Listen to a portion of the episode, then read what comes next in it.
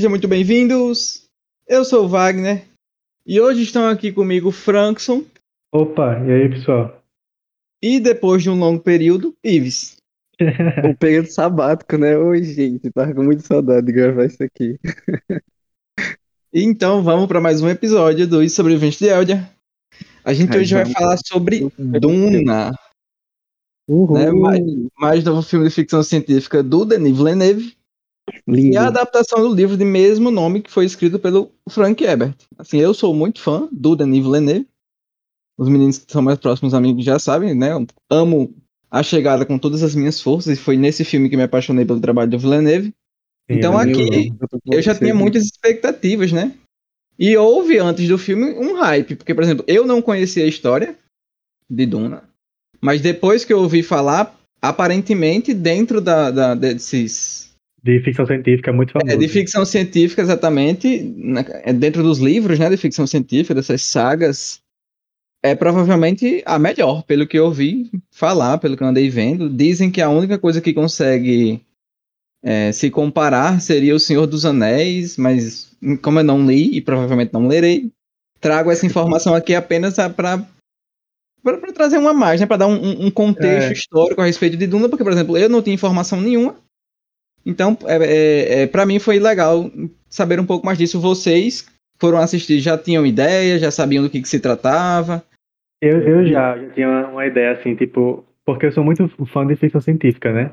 Então, as, as, os livros de Foundation, que é do, do Isaac Asimov, Duna, são todos a base da ficção científica. Então, eu conhecia os livros, eu nunca li, porque é, é muito grande, para mim acho que não dá, mas eu, eu tinha conhecimento do que eles eram a base. Pra você ter uma noção, Duna, ela foi como inspiração para o o George Lucas lá para criar o roteiro de Star Wars. Então, tipo assim, é uma base muito grande que eles deram para ficção científica, e por isso que eu sei sobre ele, sabe? Mas não, não cheguei a ler nenhum dos livros. Entendi, eu, eu tava vendo alguma coisa nesse sentido.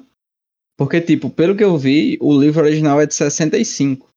Sim, é. Então, assim, tem um, um gargalo enorme aí de tempo até hoje, né? Apesar de que também é uma informação interessante a ser, ser trazida. É que já foram feitas outras adaptações. Tem um filme de 84 que é David dirigido pelo Lynch, né? David Lynch, exato. Inclusive, ele renega o filme porque aparentemente não é nada bom. Exato. Né? Pelo Não que é eu andei pesquisando, né? é, o melhor corte desse filme foi feito pelos fãs. Então, assim, se os fãs editaram o filme a ponto de fazer ele melhor do que os caras que receberam pra fazer, você vê que o negócio não foi muito bom. É, e, E o tem próprio uma- David Lynch, na verdade, ele tem vergonha desse filme. Diversas Exato. entrevistas ele já falou isso, né? E uma outra adaptação que foi feita de uma minissérie no ano 2000. Que aí eu também, eu, pelo que eu vi, a, a minissérie é mais próxima ao livro, né? Assim, mais fiel. Só que também não, não acerta tanto a mão. Enquanto aqui a gente aparentemente não. Óbvio, tem a fidelidade, mas não é exatamente o que está escrito no livro, né? Por exemplo, já vai uma, uma mudança que é feita no, no filme para dar uma, uma boa. Ai meu Deus, qual é a palavra? Um Comparação. bom exemplo, um bom exemplo. Por exemplo, no filme tem um personagem que se chama. No filme, na verdade, tem uma personagem, né? Que chama Litkins. Que ela é uma Fremen que aparece lá. Não sei se vocês lembram quem é ela. Mas. Vou deixar pra parte de spoiler, né? Pro, pro que, que ela faz no filme, mas tem essa pessoa e no livro é um homem. Então, assim, Sim. tem esse- esses tipos de mudanças que, que pro filme aqui não é tão fiel.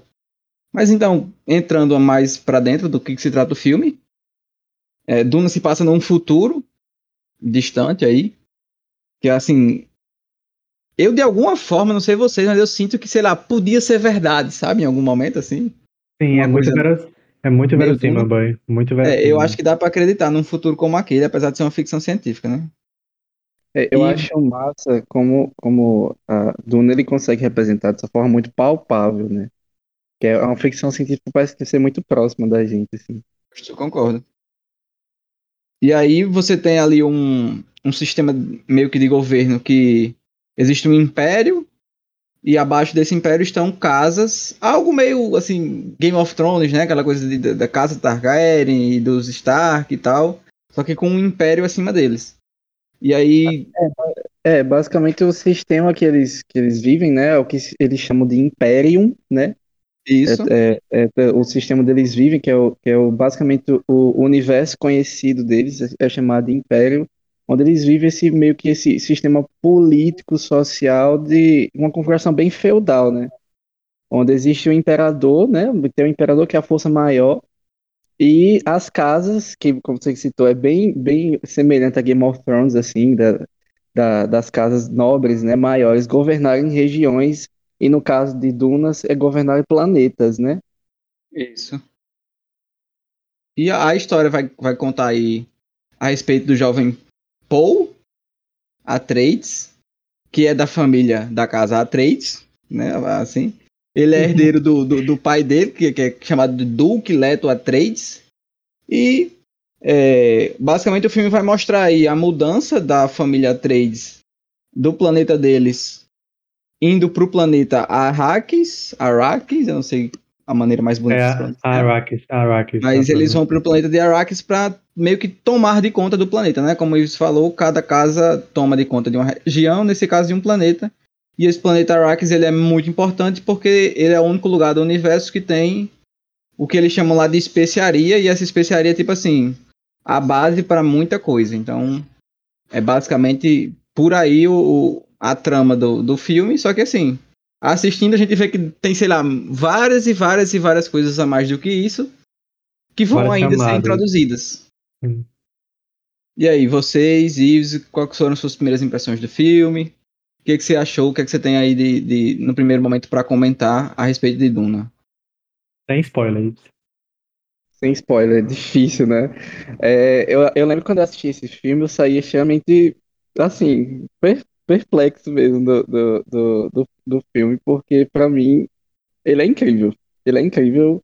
Tem, tem falhas, tem falhas que a gente vai comentar aqui, na, que eu vou trazer aqui lá na parte dos spoilers, principalmente.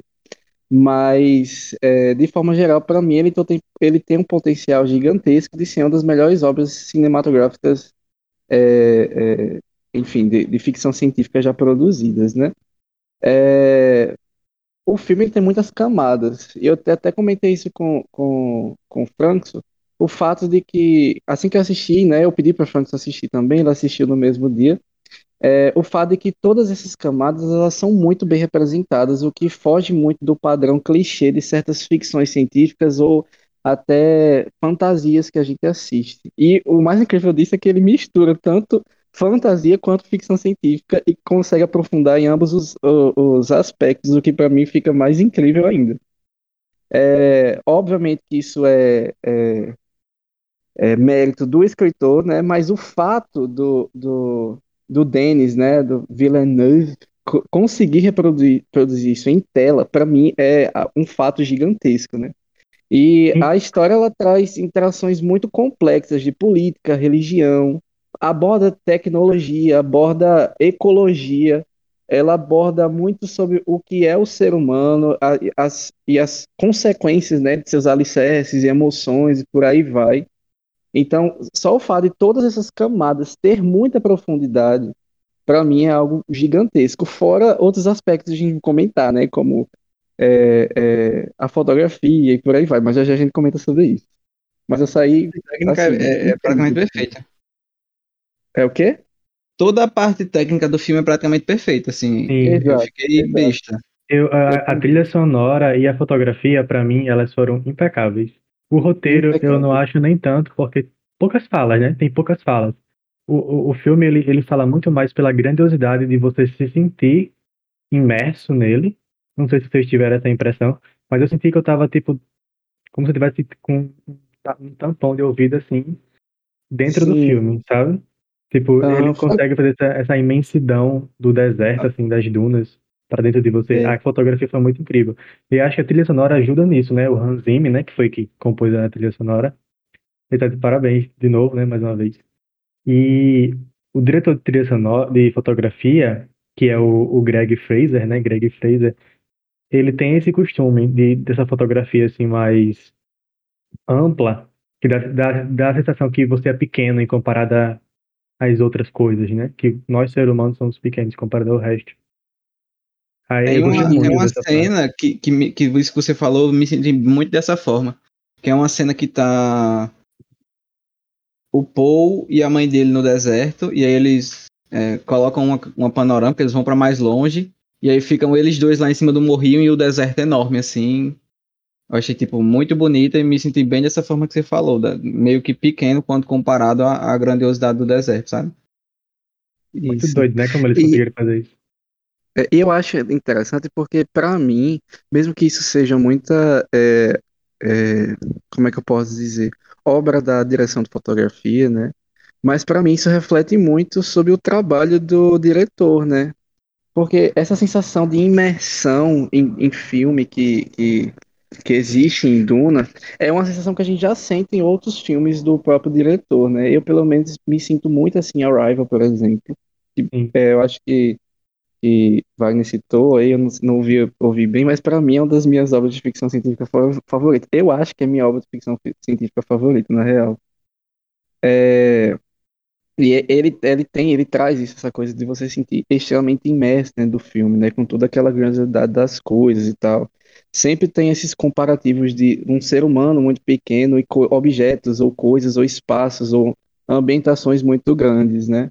Então isso sempre traz assim no, no, no na identidade do, do, do, diretor. Então eu acho que a identidade dele está muito nessa questão visual também.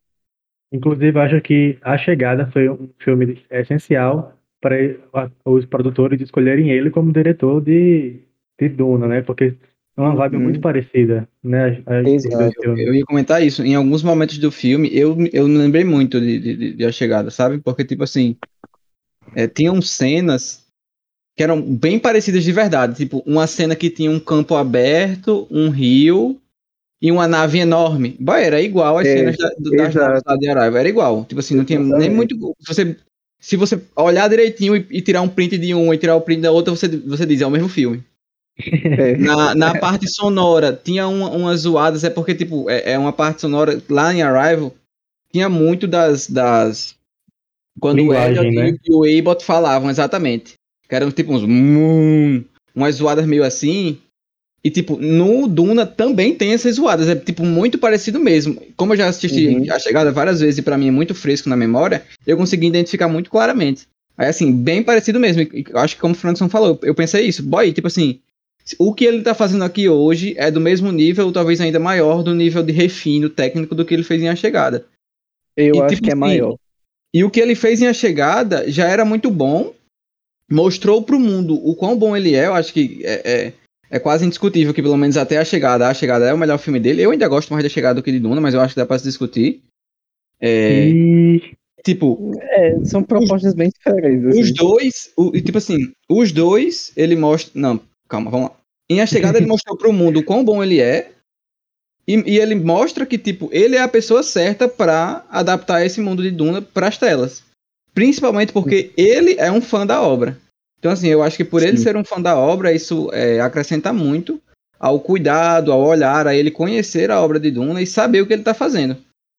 E, e, eu tenho muito essa impressão de, tipo, ele sabe exatamente o que ele está fazendo, porque nesse primeiro filme, o que a gente tem muito aqui, pelo menos para mim, é uma, meio que uma pavimentação, sabe? Ele está entre aspas, fazendo o trabalho sujo de mostrar pra gente quem são os personagens, quais são as motivações desses personagens, o que cada personagem quer, qual que é o, o objetivo de cada um deles. A questão do, da ambientação do mundo, né? Os planetas, as casas, o império. Então, assim, ele deixou pra gente aqui nesse primeiro filme toda essa parte né? introdutória, exatamente. E a impressão que eu tenho é que este filme aqui ele vai andar para a segunda parte poder correr. Correr. Porque na segunda parte que a gente vai ter de fato o bom. O primeiro filme já é muito bom, mas ele, tipo, é como eu tô falando, é muito introdutório. Aí eu acho que o que de fato vai acontecer que vai ser maravilhoso, agora não sei o que, e a gente, a gente pode, né, talvez especular um pouco depois. Mas é na segunda parte. Eu acho que a segunda parte é que vai ser realmente assim maravilhosa e eu fico também pensando se eles vão conseguir adaptar tudo e se eles têm esses planos, porque são seis livros. Esse filme é. adapta a metade do primeiro livro. É, então, é assim, tipo vamos... assim, o, o, a primeira trilogia ela é um arco fechado. Então, os três primeiros livros contam a história começo, meio e fim. E os outros três livros, que são os próximos três arcos, eles são outro arco, se eu não me engano, posterior ou anterior ao que está se passando. Então, necessariamente, é, se eles é... quisessem fazer a história, ele tem que fazer do, da trilogia inicial. Então, uns, uns É, cinco, uns cinco é, filmes, mais ou menos. isso. É, é o, o arco, os, os, os três, os três últimos livros, na verdade, são arcos anteriores, né? É, anteriores, isso. É, São anteriores, que mostram va- histórias de, enfim, bem antigas, que eu acho que até essas histórias deveriam ter sido citadas no filme, algumas delas, mas a gente conversa sobre isso depois. Eu não sei se, se existe. Porque, tipo assim, a segunda parte foi confirmada há pouco tempo, né? Então, confirmaram a segunda parte do primeiro livro. E a gente tá pensando aqui em, sei lá, no- nos últimos livros. Então, é realmente a história mais pra frente, mas eu fico pensando assim, É, do é um, espaço que eles têm pra fazer, sabe? E, e criar todo a- o universo Duna. Não, é um universo nível Game of Thrones a mais, certeza. e assim, Então, lembrando que grande. esse filme é um investimento gigantesco, ele não é um. É tanto que eu até tinha comentado isso com, com, com o Frankson, do meu medo dessa, dessa, desse investimento ser tão grande e o hype não bater, sabe? Porque, diga aí, pô, você tem elenco de peso, é, fotografia incrível, é, o, tudo é muito caro nesse filme. Esse, basicamente, esse casamento, tudo é muito caro. Sim. Então, o fato dele ser muito caro, eu ficava com medo dessa, dessa, dessa consequência não vingar, sabe? Eu ainda tenho esse medo, eu confesso. De talvez façam o segundo filme, talvez não tenha o Eu, hype do primeiro, não eu sei, acho, eu tenho eu acho que o segundo ainda. filme ele vai ter mais hype do que o primeiro. Porque o primeiro Eu filme ele, ele é um É filme conceitual, sabe? Tipo, ele é um filme conceitual. Ele não é um filme de, de ação. Acontece muita pouca ação durante o filme inteiro. É Eu um achei, tipo assim, eu vi o pessoal falando antes que tinha gente reclamando que tinha pouca ação, mas eu fiquei tipo, boy, tem uma ação pra caramba, eu achei. Não, tem, tem É, muita também ação, mas é porque o ritmo do filme é muito bom. Então você não percebe que, que, tá, que tem um gap de tempo entre as, as cenas de ação. Mas demora, demora o filme para engatar. Tipo, eu, pra mim é, um- é uma, é uma parte que eu desgosto e gosto ao mesmo tempo. Eu gosto que ele decidiu cortar o, o livro na metade, né? E fazer essa primeira parte introdutória, porque ele explicou muito bem o mundo, né? Como o Wagner falou, a questão da política, da religião lá, dos mim, o primeiro dogmas. filme é isso, pô. É por isso que eu falei, entre aspas, trabalho sujo, porque se teoricamente alguma parte vai ser chata, é esse primeiro filme. Sim, exato. Tipo, Exato. aí, aí é o que eu gosto e não desgosto. Por quê? Porque quando dá o ápice de você, tipo, você parece que foi cortado, interrompido na metade, sabe? Quando acaba o filme. Eu fiquei, e agora? Eu vou esperar dois anos para o segundo filme, sabe? Tipo, aí o meu hype que terminou lá em cima, ele foi interrompido na metade. É como se eu tivesse, sei lá, tipo, na cena de, de, de, do Ultimato, quando abre as rodelas lá, do, para o povo entrar, e, e o filme acaba ali. Se acabasse ali, diga aí. a- Tipo, você ia ficar muito puto. Foi, é, é a minha sensação com, com Duna quando acabou, sabe? Que é o que eu. Acho que é a única coisa que eu reclamo. E a Zendaya não tem aparecido tanto. Mas Eu não, eu não me senti assim, não, porque eu vejo que o filme acaba num momento bem fechado. Tipo assim, houve toda Ah, a questão não. construída, eu não senti isso. e aí eles vão e, tipo assim, dá pra você enxergar que ali é um fim, e agora vai ter um novo começo, que inclusive é como o filme acaba. A, a personagem lá fala, É, This is assim- only the beginning. Eu fiquei tipo, beleza, Uhum. não, eu queria continuar. E isso, tipo assim, eu acho a, a palavra perfeita pra final do filme, quando ela terminar, isso é apenas o começo. Tipo, eu, eu, eu penso como. Todo esse primeiro filme é tipo o iníciozinho da história. E, a e aí a gente, beleza, terminamos aqui. E agora a gente vem pro que de fato interessa no segundo filme. Eu li diversas críticas em relação a- ao final desse filme. Que assim, a gente não, não vai dar spoiler aqui, mas pra quem tá ouvindo a gente, basicamente o filme ele é criticado por ele terminar sem fim. É um final sem fim, basicamente. É, E é, é, eu vi diversas críticas em relação a esse, esse fator. Em, em partes eu concordo, ou eu compreendo, na verdade, é, do fato de que, por exemplo, a primeira coisa é, para as pessoas que já conheciam a obra, Duna, já leram o livro, esse impacto foi bem maior. É tanto que a, a maioria das pessoas que faziam essa certa crítica de achar que o filme terminou num momento talvez, sei lá, esquisito de terminar, ou que, que ele não deu, por exemplo, aquele negócio de tipo. é, o que o Frankson estava citando aí agora, por exemplo. Mas. é, as pessoas têm achado um pouco anticlimático. Exato, é um final anticlimático, basicamente. E é, a maioria das críticas que surgiram a partir disso foram basicamente de pessoas que já tinham conhecimento de Duna, o, o conhecimento do filme. Já a segunda maior crítica em relação a isso também é o fato de que a gente está falando de Duna, que tem esse, esse, esse primeiro filme assim bem conceitual e, com, e basicamente está fazendo uma construção de mundo, né? Ele está fazendo um, uma, introdução, uma introdução de história que é uma história complexa, inclusive. E, por exemplo, eu lembro de quando eu tenho no cinema, muita gente ao meu redor tem feito tipo, pô, acabou? Como assim acabou? Então é tipo, a maioria dos filmes que a gente vê, onde a gente tem a sensação de final sem fim, geralmente, geralmente eles não têm uma boa recepção. É por isso que eu até falei que tipo, eu fico até feliz da, da o reflexo da bilheteria, por exemplo, de Duna estar sendo positivo e de muita gente estar se identificando com a, com a, com a, a história, né? E, enfim, eu espero que dê a, a sequência de vários filmes aí. Porque eu achava que muita gente ia desgostar por causa disso, entendeu? Esse final sem fim, esse final anticlimático. Então, quem critica que tem um final anticlimático, eu concordo e, e compreendo, e compreendo. Mas isso é um impeditivo para mim? Acho que não. Eu acho que não, mas porque é algo muito pessoal meu de gostar muito de ficção científica, gostar muito de fantasia. Não, então tipo era assim, esse. É, ele, ele não tira o bom do filme, mas é como se você tivesse pegado uma série e terminado na metade, sabe? É, você... Sabe qual é o, o, ponto que eu acho aí? É porque assim, eu já sabia que seriam duas partes. Não, então, eu sabia também, mas. Não, eu, sabia. Não, eu não consigo achar errado, pô. Porque o filme já falou que são duas partes. Tipo, tá não, claramente o resto é na segunda mas, parte. Vamos, vamos lá, por exemplo. É, não sei se tu assistiu os Jogos Horazes. Assisti. Tem o, o quarto, o terceiro e quarto filme, né? O terceiro filme, ele acaba de um. São duas partes também, igualzinho a Duna. Mas o terceiro filme ele acaba de uma forma que acabou um arco, ele acabou uma, uma, uma história, entre aspas, né? E vai começar outra. Duna, ela, ela acaba, acaba quando ele consegue entrar lá pro, né, pro, pro enfim. Tipo, ela Mas assim, eu acho. Então, para mim é o final de um arco, pô. Houve tudo o é. que aconteceu no primeiro filme e agora a gente vai entrar num novo arco. Não, é, eu, mas eu, eu acho que eles introduziram um arco e pararam na metade. Eu, não, eu, então, eu não, eu não acho isso. Eu acho que você, eu concordo com você que eles introduziram, mas não passou disso. Justo, então. Pra mim, se ele tivesse terminado antes daquilo acontecer, eu acho que seria melhor, entendeu? Entendo, eu, eu achei que terminou bem, mas também compreendo quem achou que não terminou tão bem assim. Agora, o que eu acho é que muito disso é problema da divulgação do filme. Porque, por exemplo, não é divulgado que é um filme em duas partes. Em, em canto nenhum você acha isso. Você pega o, o, o, a splash art oficial do filme, não tem Duna parte 1, tem Duna. O nome uhum. do filme é Duna, diga-se de passagem. É porque então, eles assim, não sabiam, né, no tempo que... É, não, não existia é, confirmação da segunda parte, né? Mas assim, foi um é, filme mas... pensado para a segunda parte. E, inclusive, aí a gente entra num ponto que pode ser interessante, que é o Denis Villeneuve ter terminado o filme dessa forma para de alguma forma conseguir pressionar a Warner, que é quem produz o filme, uhum. a fazer uma segunda parte, para não acabar dessa forma que acabou. Porque realmente, se fosse só um filme e acabar dessa forma que acabou, aí não teria como.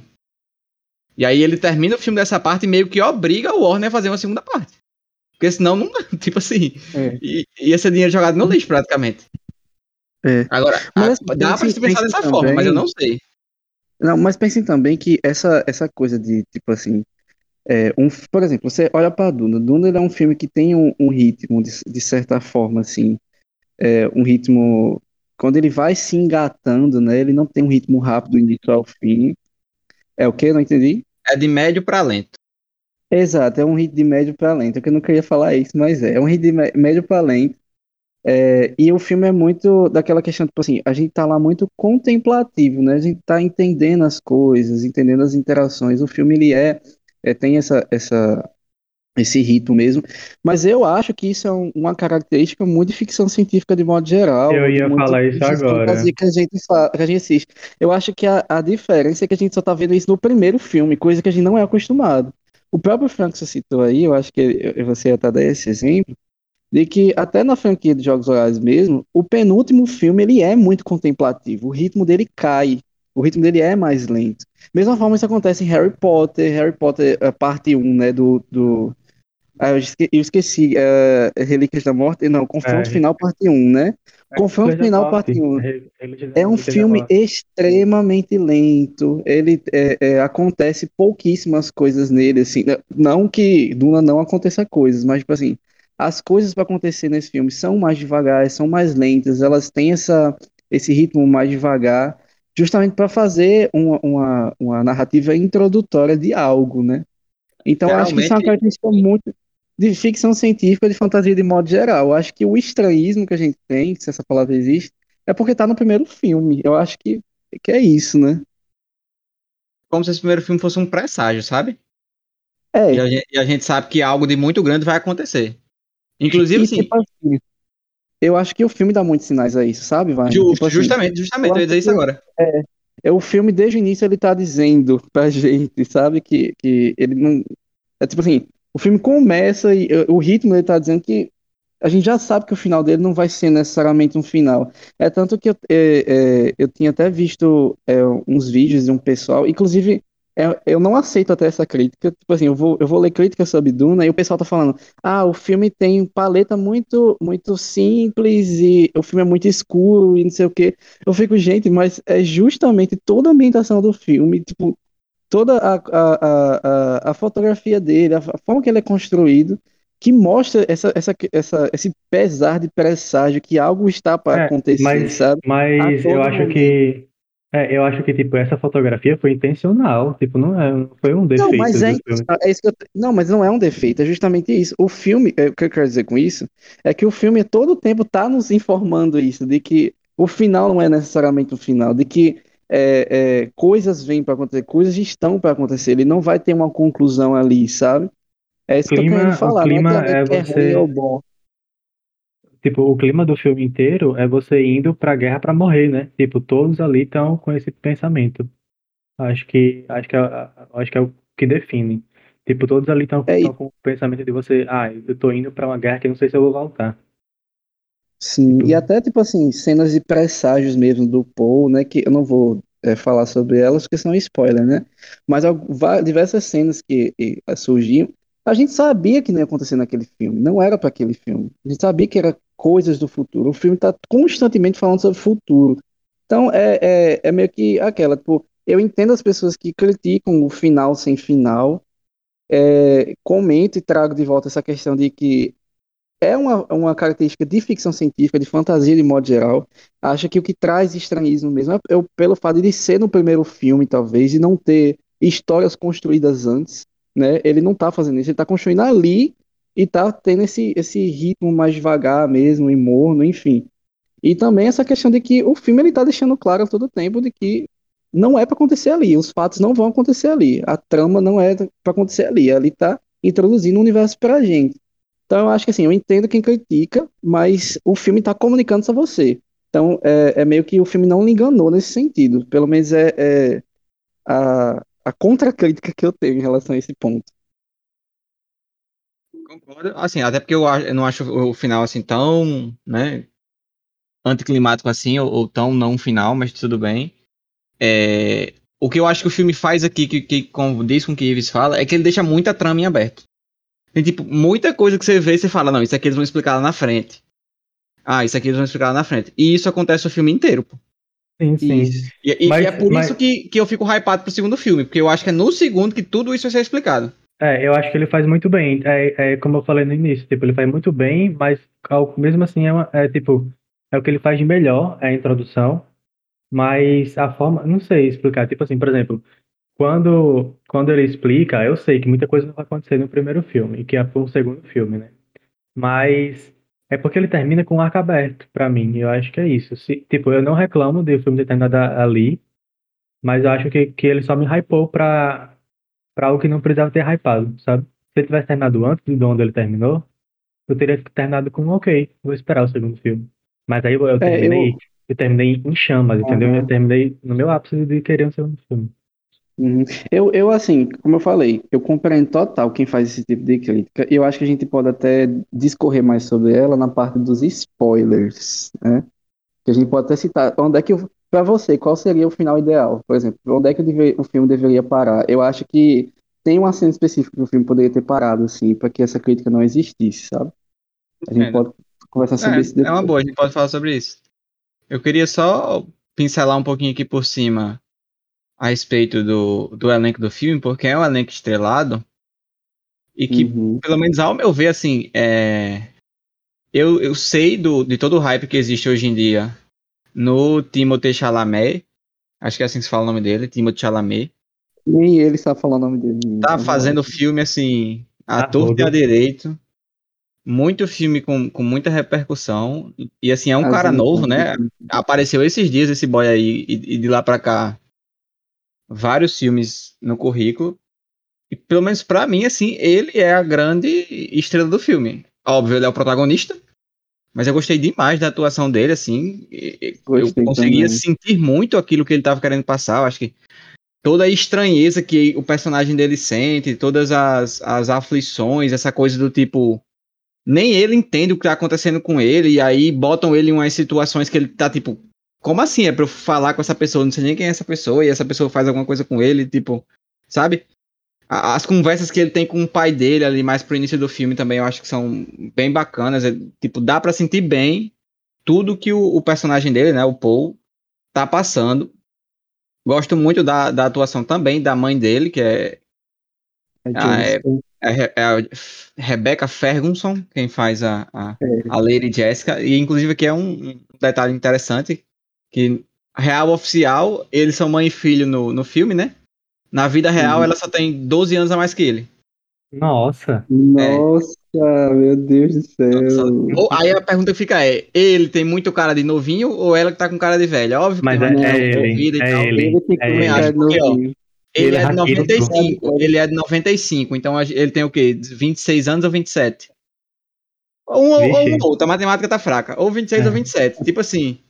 Mas vo- você olha pra ele, bota, dá 21 pra ele tranquilo, pô. Eu dou 12. Pelo amor de Deus. Doze eu tô por do Tom Holland, né? Aí, tipo, é, de, de grandes nomes que a gente conhece, a gente tem, né? O, o Timothée, a Zaya, a Zaya, a Zendaya Zendaya. e o Jason Momoa. Eu acho que, assim, de nome que, que tá geralmente aí na grande mídia são eles três, então eles chamam o público pro filme. Não, A Zendaya assim, tem um- um- uma, uma fanbase enorme, o Jason Uhum. Momoa mais ou menos também, então é, é- acho que vão bem. Inclusive, eu fiquei é, Decepcionado. Não é decepcionado, mas assim, não, não, não com ela. É, eu acho que ela vai bem no filme. É porque ela tem pouco tempo de tela, infelizmente. Então, Ou é felizmente, decepcionado não sei. isso. Não, eu não fiquei decepcionado com isso, não. Uma coisa que eu achei interessante é o Josh Brolin, que é o, o, o Thanos Sim. do, do. Você ver a, a, a cara da pessoa que fez o Thanos. Porque, tipo, é um cara que fez um personagem absolutamente marcante na história do cinema, mas que não era a cara dele. Então ninguém sabe quem é esse cara, tá ligado? E aham. você vê ele em tela, saber qual é a pessoa que fez o Thanos, eu acho interessante assim. Foi interessante pra mim, assim que eu vi ele falando a primeira voz, a primeira vez eu já vi, opa, é o cara que fez o Thanos. Mas eu não sabia quem ele era, agora eu sei. Aham. Assim, mim vale foi bem citar bacana. também que, que, tipo assim, a, a atuação da- do elenco coadjuvante é incrível também, e só tem nome de peso, assim, mesmo que a gente, eles não estejam no hype agora, né? Por exemplo, a, Tessa Charlotte, se eu não me engano, que ela é uma das, das como daquelas bruxas lá que, que tem no, no filme. Jessirete? as- as- é, Jesse, ah, eu anotei aqui, não tô conseguindo. É, É, bem. É, também tem o, o Dave Bautista, né? Que ele também estava na Marvel. É, e o pai dele, né? O, o, o, Oscar Isaac, se eu não me engano, que é o nome Oscar dele, Isaac, sim. né? É Muito que bom ele tem atuações incríveis, né? Ex Machina e tal, que foi um dos filmes aí gigantes. E é, em Star Wars também, nos novos Star Wars. E ele Star é um Wars dos- também. Exatamente. Inclusive, ele tá no, ele- no- ele vai estar no elenco da Marvel, ele vai ser um dos próximos heróis aí para essa nova fase. Então, tipo assim, são só nomes de peso, as atuações deles são, assim, lindas pra mim. Eu não tenho criticado as atuações deles, sabe? Então, assim, realmente o Timothy e a Zendaya chamam o público, o público vem com a gente, mas é, o restante consegue sustentar o filme muito bem, assim, não é só eles, não. Eu fiquei extremamente puto, porque a aparição da Zendaya é 5 minutos durante o filme. E, eu, e, eles, e eles nos trailers colocaram, sei lá, de 2 minutos de trailer, era, era um minuto de Zendaya. Ela, aparecendo. Então, tipo assim, eu fiquei extremamente puto por causa disso. Mas eu gostei da atuação do, do Timothy também. ele, eu acho que ele consegue transmitir, e eu acho que ele faz isso em todo o filme que ele participou, muitas das, das emoções pelos olhares, pelo sem, sem precisar falar muita coisa. Eu acho que isso que é uma característica dele muito boa. Ele fez isso em Cowboy Name, fez isso lá na, no, no filme das mulheres, é, Jovens Mulheres, Pequenas Mulheres, não lembro agora, que ganhou o Oscar de melhor roteiro também. É, eu acho que ele consegue transmitir isso, o peso que ele tem nas costas das grandes responsabilidades que ele tem, né? Porque ele tem que herdar o, o negócio do pai, ele é o, o, o profeta de tudo, que, que, do livro, né? Isso não é spoiler, porque, enfim, é sinopse. Então, tipo, ele é o dono de tudo e ele, no caso, ele é o escolhido, né? Entre aspas, assim. Então, ele, ele consegue transmitir o que se passa na cabeça de uma pessoa que, que tá com esse peso na cabeça de será que eu sou mesmo? Será que eu dou conta? Eu acho que ele consegue transmitir isso muito bem durante o filme. É, foi pois o é. que eu falei, assim, eu acho que em termos de passar pra gente como ele tá se sentindo, ele faz isso muito bem e, e méritos para ele. Em termos de material humano, eu acho que esse filme aqui é perfeito, como a gente comentou. O diretor, assim, se ele continuar nessa pegada, eu acho que vai ser inegável que o Denis Villeneuve vai ser o melhor diretor de ficção científica. Porque, tipo, o cara fez A Chegada, aí fez Blade, Blade Runner 2049 e agora tá com Duna. Então, assim, e é um atrás do outro. Ele fez Homem Duplicado também, muito bom.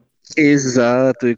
O, o cara, em termos de ficção científica, ele já tem um cartel, assim, invejável de filmes que estão entre os melhores e tem espaço para continuar fazendo. Então, em termos de, de, direção, como eu tô falando, no total, material humano, os atores, o pessoal, o Hans Zimmer, você tem lá o rapaz que Frank disse que eu não lembro o nome, na fotografia. Então, assim, material humano da melhor qualidade em todas as áreas do filme e a gente tem uma, um material base de livros que para muita gente é a da melhor ficção científica né, no, nos livros. Então, assim, já vai muito bem e tem tudo para ser uma história aí maravilhosa que a gente vai viver ela por anos e anos e, e eu espero muito isso, porque como fã de ficção científica, como fã do Denis Villeneuve, estou é, assim bem contente com o que já tem e muito esperançoso que o que virá será ainda melhor.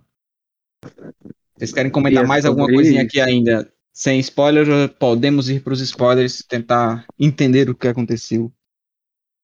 Ah, eu não tenho o que comentar mais, não. Eu acho que não. quem tá ouvindo aí o nosso cast vai assistir aí o filme, porque é realmente muito incrível. Inclusive, eu tô com o, o diretor de que esse filme deve ser visto em tela, em tela grande, então vá assistir no cinema. Por favor, Frankson, você que assistiu no computador, vá assistir no cinema, sério, a experiência é outra. Sim, o pessoal é... comenta até que para quem tem condição de assistir em telas IMAX, assista, porque Quanto é, maior a tela, melhor a experiência ele foi pra isso mesmo. Mas eu acho que o filme ele, se, ele, ele consegue passar a mesma sensação em telas. Não em celular, eu acho que em celular, pelo amor de Deus, quem assiste celular devia morrer. Mas tudo bem. Às vezes a pessoa não tem dinheiro, né? Mas, Mas é isso. Mas é sobre isso. Então é isso, gente. Vamos assistir lá, vamos correr pra assistir, depois volta pra assistir aqui o nosso, nosso parte com spoilers. Exatamente, vão lá, assistam, deem cartaz para Duna, porque quanto mais dinheiro, mais filme vão fazer, pelo menos assim eu espero. Exato. Inclusive, eles bateram a. A, a meta, né? né?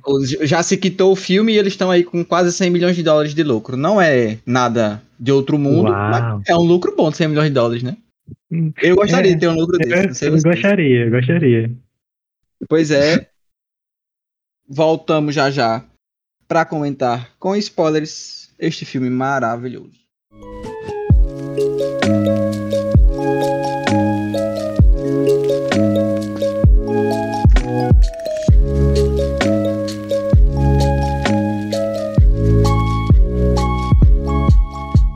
Vamos comentar agora com spoilers tudo que, que este filme traz. Assim, eu queria com vocês tentar sintetizar as informações do filme para que fique mais Deixa claro.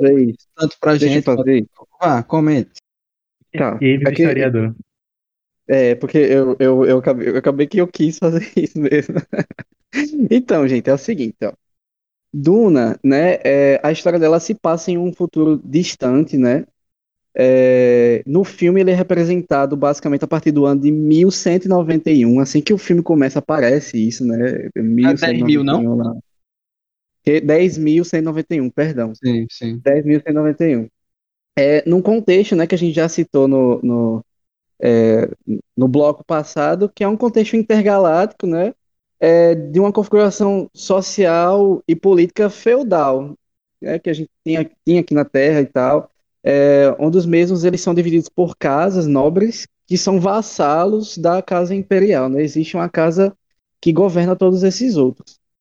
E o conflito principal é, que está dirigindo né, a narrativa do, do, de Duna, do filme, é basicamente o duelo político entre famílias nobres, né? A gente tem a Casa Imperial. Atreides. É, é, com, como não entendi? Atreides. A, não, não, a, a Casa Imperial é, é uma das casas. É, é porque eles não falam é. nada da Casa Imperial, pô. É, não, é porque só existe uma, não. Só existe uma casa imperial. Não, tipo, mas a gente não sabe não. quem é o, o imperador, a gente não sabe que planeta eles estão, a gente não sabe nada disso. Não, ah. calma. É, o filme, ele, ele só cita que existe a Casa Imperial. Eu, eu sei é. o nome da Casa Imperial porque eu procurei, mas eu não vou citar ela aqui, porque não justamente, tá no filme, né? justamente. né? Mas, assim, a Casa Imperial, ela... É, a, a, trama, né, tá acontecendo basicamente entre a Casa Imperial e duas grandes casas, que é a Casa Artrades, né, que é daí do, dos nossos amiguinhos, do Paul e, e, e família e turminha, e a casa que, que, se chama Harkonnen, né? Que é a casa uh, que basicamente é, vivia é, na, no planeta, vive na verdade no planeta Jed Prime e que governam também o planeta Acaris, Acaris, que tem, que é o planeta Duna, né? Que, que é o planeta que tem essa essa especiaria, ou no inglês eles chamam de spice, é, é, que basicamente essa especiaria ela serve para absolutamente tudo. É, é, é melange, ela, né? Faz, ela é principalmente usada como combustível para viagem no tempo, né? Então seria o nosso Exato, petróleo aí, hoje em dia.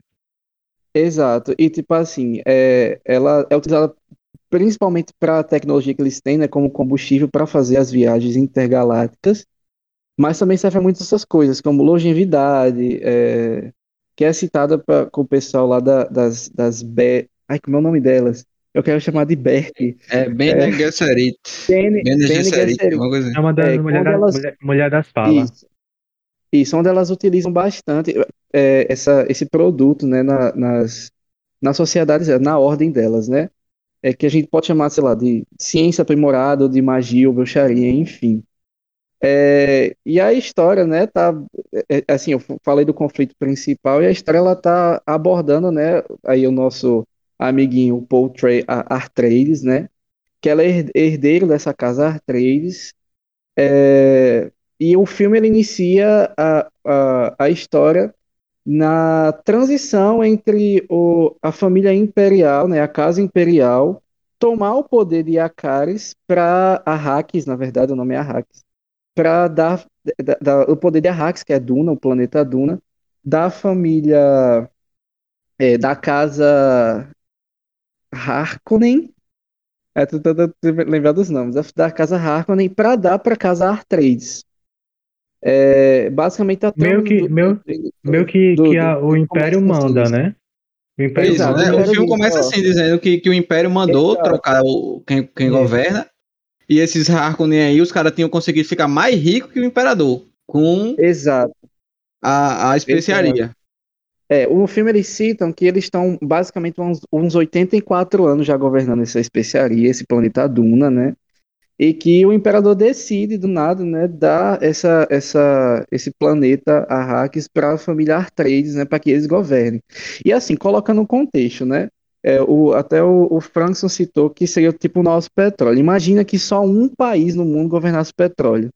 Então, basicamente, todos os países do nosso, do nosso mundo seriam dependentes desse outro país. Sei lá, digamos que todo o mundo depende da Venezuela para a produção de petróleo. Então, seria um monopólio de petróleo. Então, Venezuela seria muito rica, seria mais rica, o país mais rico do, do mundo. E esse contexto, é, esse comparativo acontece na, na, na trama de Duna, né? onde essa casa Harkonnen é a casa mais rica justamente por governar isso. Eles são até mais ricos que o próprio imperador, como o Wagner já citou.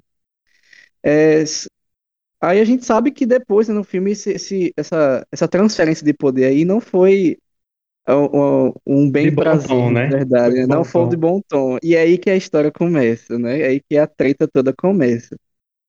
Pronto, basicamente eu acho que eu sintetizei bem aí a, a, a trama, né? Vamos lá, resumo. O, o imperador muda o governo da casa de, de Arrakis do Harkonnen pros Artrades. Só que isso aí foi pros caras ir pra lá, pra depois os Harkonnen ir lá e matar eles. Exato. Basicamente, foi um Basicamente, plano do o- imperador de se livrar família é, aí a, pergu- a primeira pergunta que foi: por que, que o imperador fez isso? Espero que responda no segundo filme. Sim. Não, o primeiro filme eles já respondem isso, na verdade. Eles Por que, abordam que o imperador isso. fez isso?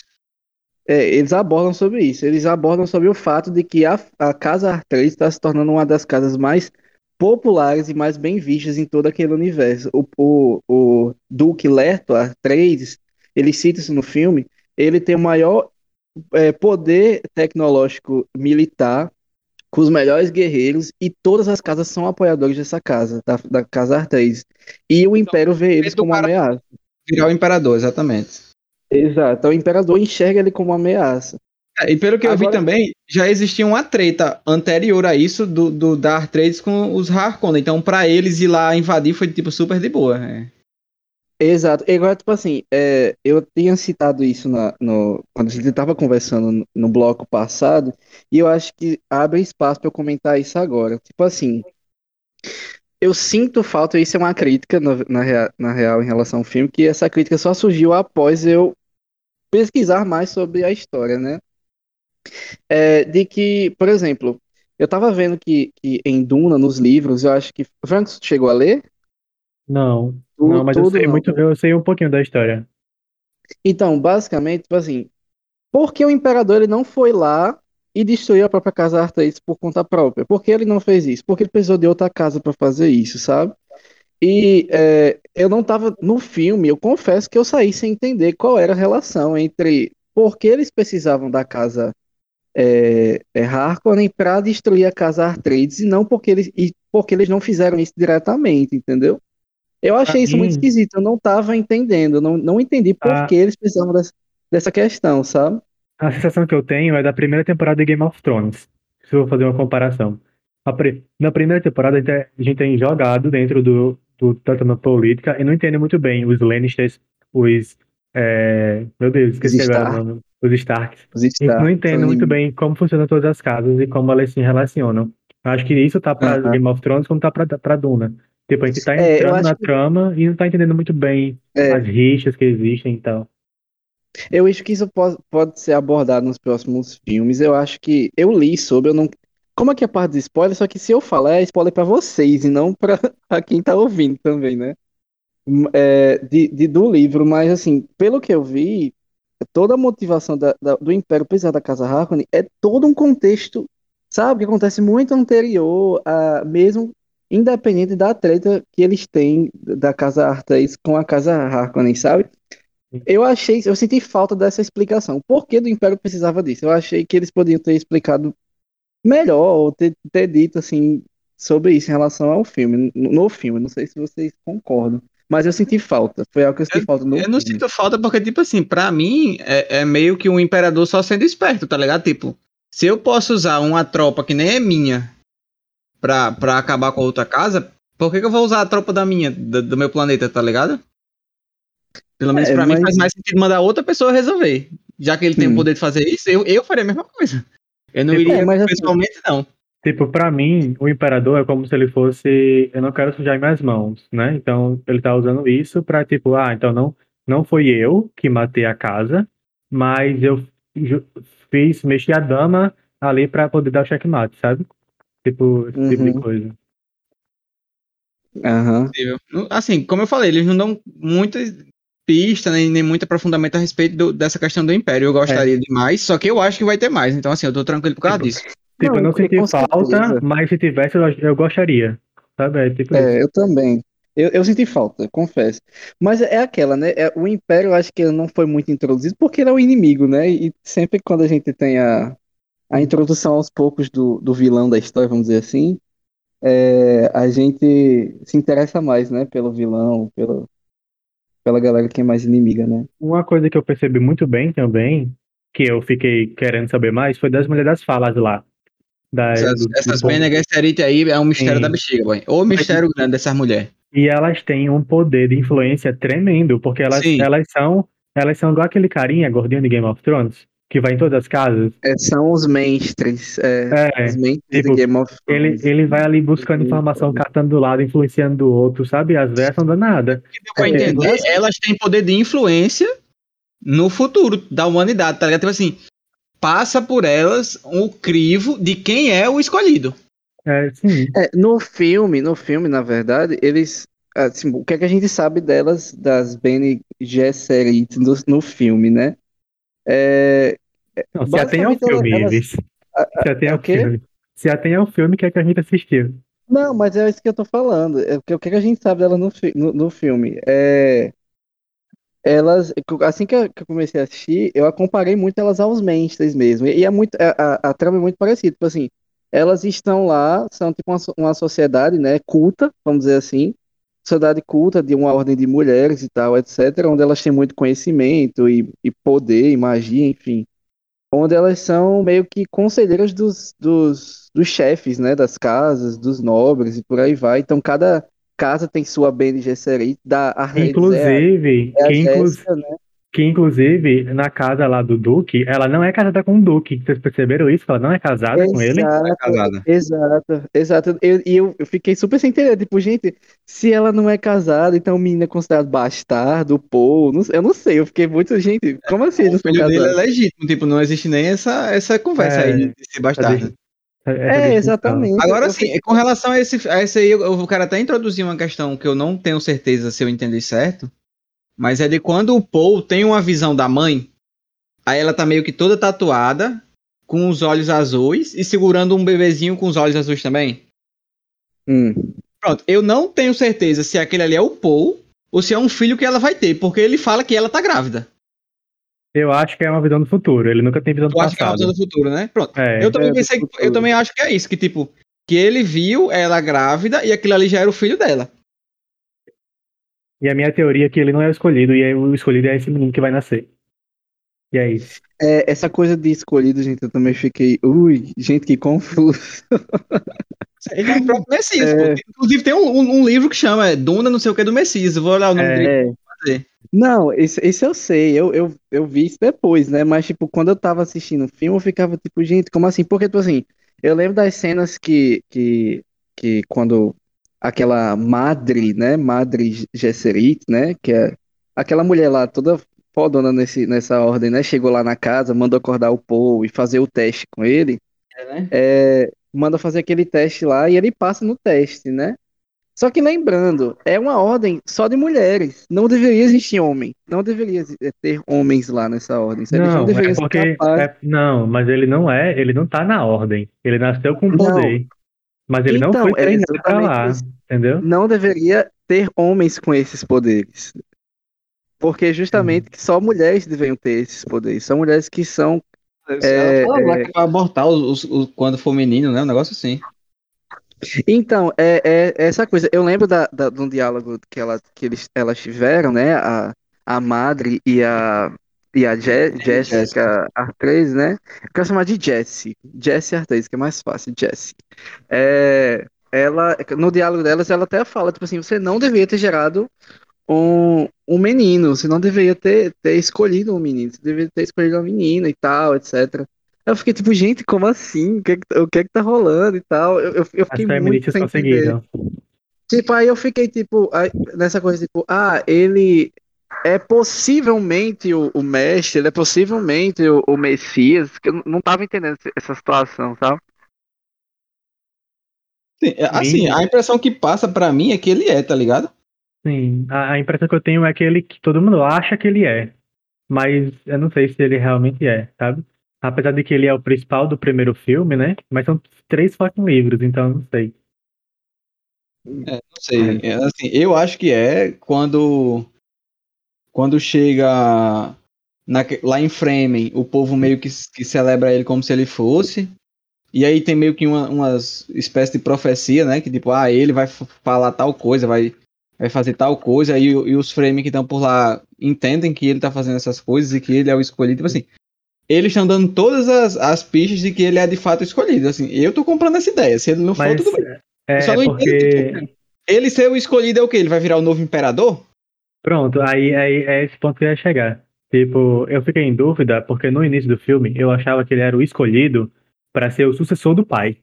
Tipo, ah, ele é o escolhido para é. Aí do não pai. tem nem como ele não ser, porque só tem ele de Não, filho. não, então, É. tipo assim, que, que ele tava sendo treinado pra isso, né? Tipo, o, todo o treinamento dele foi isso. Sim, sim. Só que aí na metade do filme pra lá, você acaba, acaba vendo que é muito maior que isso, né? Ele é tipo Não o é? Messias mesmo, o Sim, escolhido é. geral, assim. Exato. É o salvador de todo mundo aí, né? Não, e ele É. até fala em algum momento do filme que ele fala, tipo assim, ah, eu vou ser capaz de, de, de governar e trazer a felicidade com poucas palavras. Um negócio mais assim, né? Não são essas. Não, e o, e o que eu acho massa é porque cada sociedade lá, né? Porque é, são diversas sociedades diferentes, né? Cada sociedade eles nome, têm um, um nome pra chamar e, e histórias e profecias sobre diferentes, né? Tipo, le- eu, eu achei essa cena linda quando eles estavam lá. É, tipo, é uma cena sutil, mas que eu acho muito massa ter. Ela tá lá, eles estarem lá no deserto e ter aquela ecóloga lá. Aí ele já soube montar toda a roupa dele, né? De, de, de ir pro deserto. Aí ela fala, tipo, ah, como é que você soube colocar essa roupa dessa forma? Ele, ah, parecia o certo. Aí ela para e pensa e, e fala, né? Tipo, ele vai saber falar. Os e- costumes. Não, pronto, né, foi, isso que eu, foi, foi isso que eu falei a Nossa, respeito das profecias, tá ligado? Isso, isso me arrepiou muito, sério. Eu achei essa cena sutil, mas muito importante para o filme. sabe? Exato, exato. O filme ele te É, dá as muito. pistas de maneira muito sutil de que ele é o escolhido. Mas é, isso, isso é uma coisa que eu fico com o meu pra trás. Por quê? Né, Aí, agora pensando. aí lá, lá vem o, negócio historicamente das, ficção- das ficções científicas. Porque a ficção científica gosta de brincar muito com religião, brincar entre aspas, né? Tipo assim, ela fa fazer referências à religião. E isso tudo se refere muito a quando, quando Jesus ou qualquer outro Messias aparece na Bíblia, né? Tipo, eles sempre aparecem com indícios que poderiam ser qualquer indício, qualquer, qualquer coincidência. Tipo, ah, Jesus fez tal coisa, sendo que qual- qualquer pessoa poderia ter feito, sabe? O que ele, o que ele fez. Ou o Messias da, diante de Jesus estava no momento certo, na hora certa, e eles acharam que aquilo era com a profecia. Então, tipo assim, o, o Frank Herbert, né? Ele gosta muito de fazer esse, esse paralelo de que nem sempre o Messias é o verdadeiro, né? Tipo, isso acontece muito nas ficções científicas. E que, É, sabe? Aí por isso que eu fico o pé atrás dele realmente ser ou não o Messias. é, é tanto que, que. Assim, eu acho que de fato ele vai ser, porque os indícios dão muito isso, mas pô, quando eu lembro quando eu saí do filme, é, eu lembro até que da- na última cena, né? Na última cena, uma das últimas cenas que ele. Aquela cena de, de luta lá, onde diz que ele deveria morrer. Vocês lembram dessa coisa, né? Dessa profecia Não, que. é, é, é porque a, a voz diz pra ele morrer, mas ele se recusa, né? Tipo, ele É, se recusa a morrer. A, é- Não, a então, voz é- diz pra ele morrer, mas ele se recusa. Então, aí tá lá, aquela coisa, né? Tipo assim, ah, você deve morrer pra nascer o, o Kitsva. Como é que é que eles falam? Que, que Kwisatz Haderach, né? Que eles chamam. Você tem que morrer pra nascer isso aí, esse, esse, esse nome de Messias Esse, que eles esse, chamam. ma- esse menor aí que tu disse aí é o cara que é o, o. Tipo assim, o final é a realização máxima do plano das Bene Gesserit. É, Tipo assim, todo o que plano ele- que elas têm é pra que nasça esse cidadão aí, o Kis, É. o Isatz Haderach. Só que E que aparentemente ele é ele, né? quer. Ele não quer, parece que ele muda o contexto. Inclusive, é por isso que eu acho que o filme até poderia ter terminado nessa cena, inclusive.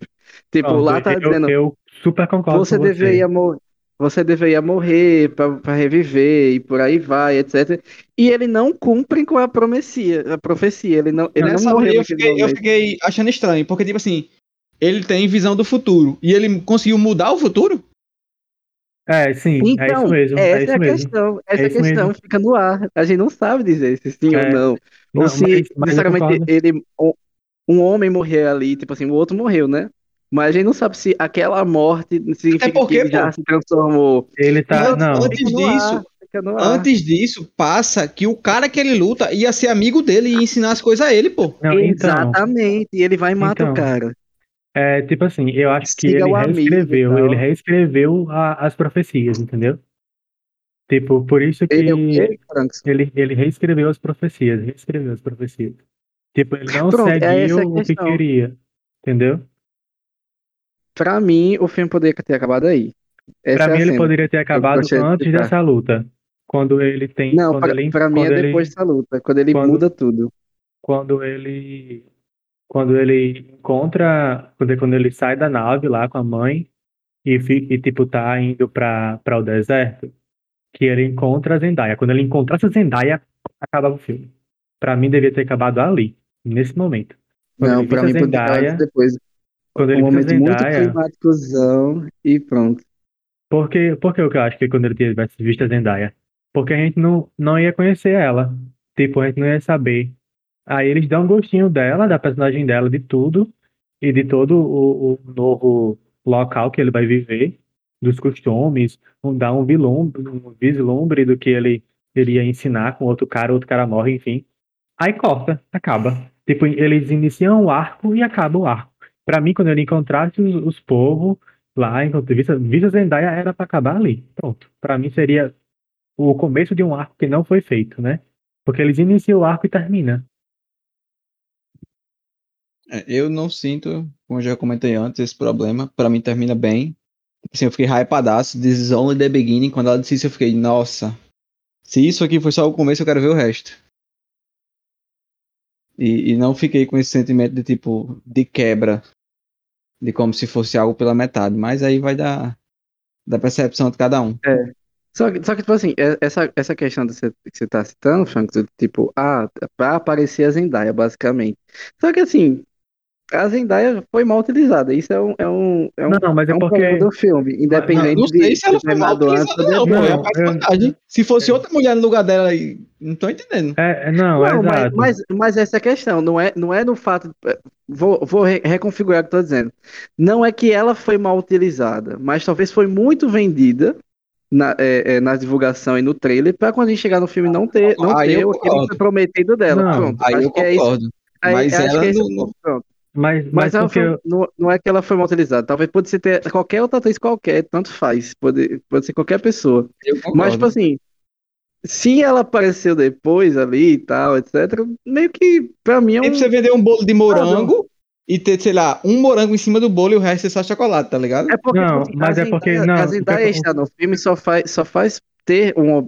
Pra mim agora, soa que ela precisa aparecer por causa que ela foi Não, mas sabe? esqueça a Zendaya, esqueça a personagem Zendaya, a atriz, e foque no que acontece no filme.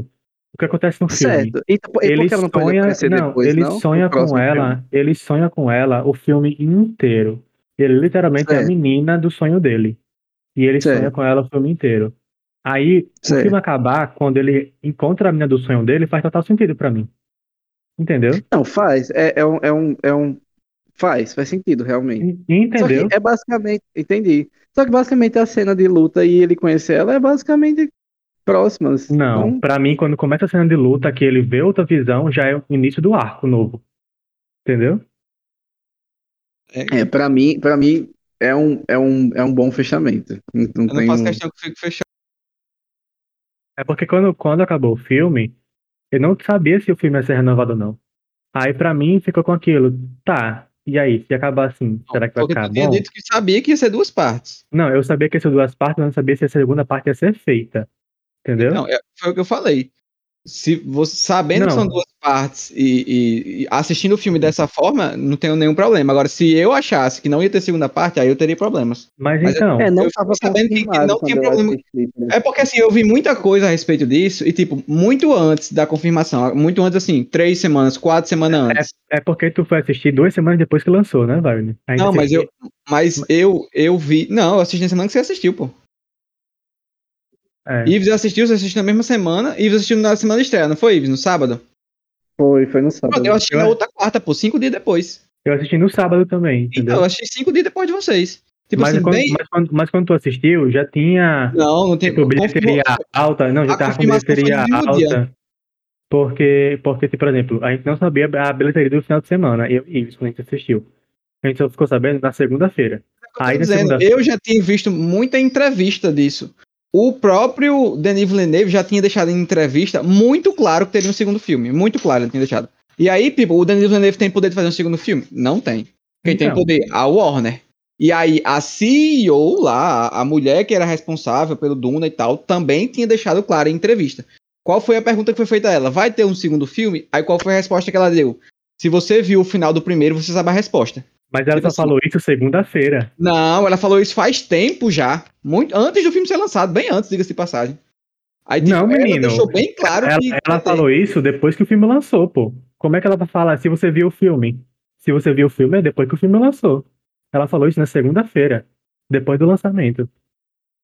Foi uma é. entrevista segunda-feira, ah, se não me engano. Eu tô tentando chegar nas, nas ideias corretas, porque eu acho que essa entrevista aí foi feita com um crítico que assistiu o filme antes.